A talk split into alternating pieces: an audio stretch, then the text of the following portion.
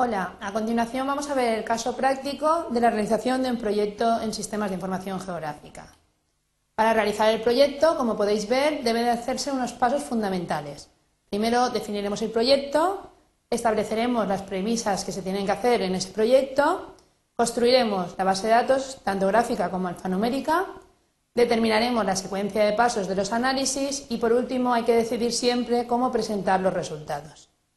Nuestro proyecto va a tratar de implantar, buscar un sitio para establecer un nuevo basurero. Se ha detectado que, como podéis ver, una ciudad X, pues se ha visto que en dos, tres años se va a saturar el sitio donde está implantado el basurero y tenemos que buscar un lugar más adecuado para establecerlo.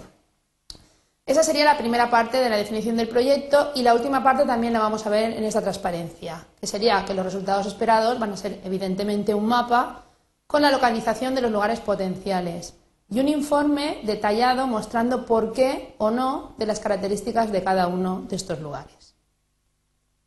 A continuación veremos cuáles serían las limitaciones, es decir, las premisas que vamos a utilizar para hacer el análisis. Zonificación. Debemos de obtener una cobertura de zonas donde haya un campo en la base de datos que clasifique la zona como muy compatible o compatible. También necesitamos una cobertura de usos del suelo, donde estén evidentemente en un campo clasificado como suelo erial o matorral, que serán los únicos que podremos utilizar. Necesitamos una cobertura de calles que estén también las calles eh, simbolizadas con una codificación porque no podemos utilizar las calles secundarias. Y por último, una cobertura de suelos donde nos digan si son factibles o no para el desarrollo del basurero. A continuación, sería por parte nuestra buscar la parte gráfica y la parte alfanumérica que respaldará el proyecto. Nuestro proyecto va a consistir en obtener datos reales y los datos reales sabéis que vienen en diversos, eh, en, diversos eh, ficheros que no tienen por qué ser todos de coberturas de Arquinfo. El primer fichero que vamos a utilizar es un fichero ASCII, es un fichero donde hay coordenadas XY de cuatro, perdón, de seis polígonos donde se va a desarrollar nuestro trabajo. Nosotros vamos a pensar que somos una empresa filial con otras cinco y las cinco empresas ya han realizado el proyecto y nos falta a nosotros realizar el proyecto de esta fase de aquí.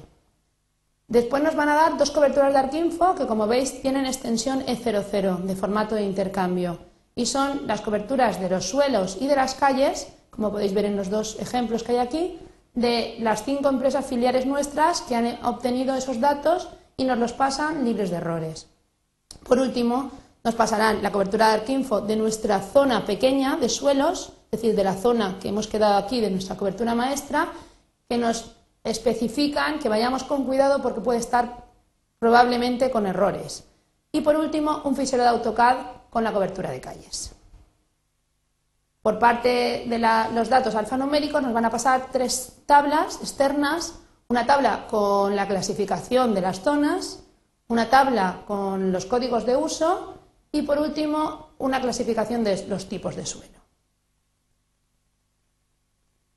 Lo primero que debemos hacer es, ya sabéis que para hacer un análisis hay que tener los datos libres de errores.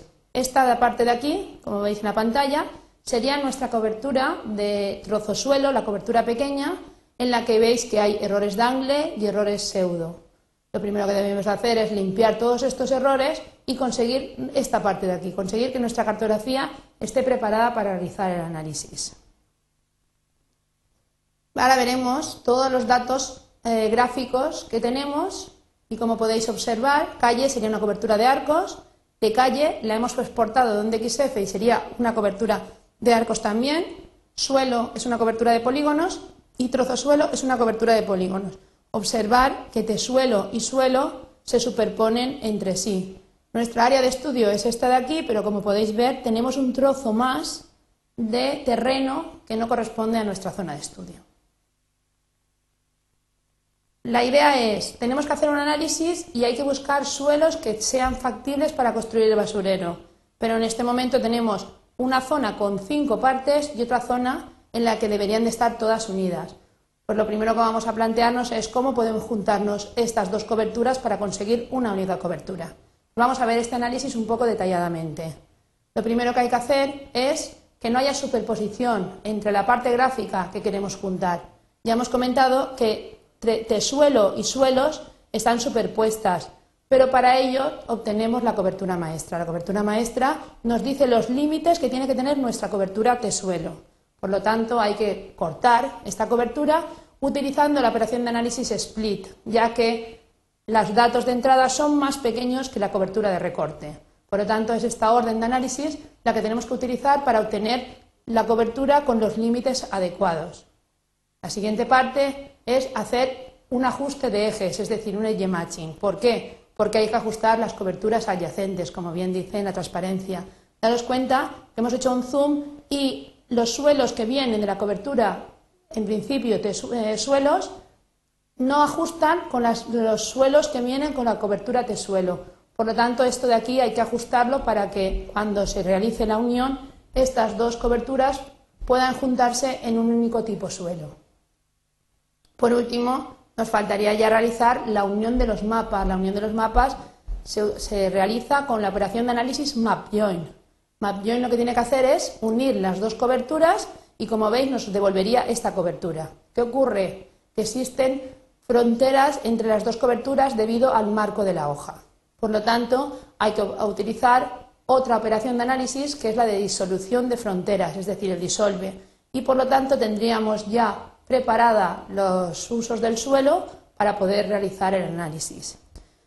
Nos quedaría realizar todas las operaciones de análisis que debéis de hacer vosotros poco a poco y por último realizar la maquetación y obtener el mapa final. Bueno, pues eso es todo y espero que hayáis entendido por lo menos la realización de la unión y disolución de polígonos.